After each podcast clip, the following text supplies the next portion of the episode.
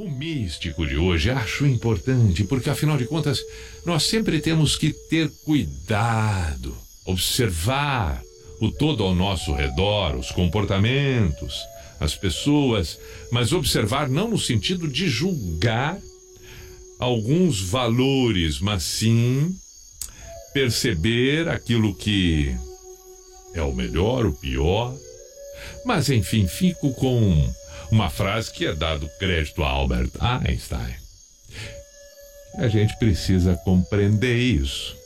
Em que ele diz: o mundo não está ameaçado pelas pessoas más, e sim por aquelas que permitem a maldade.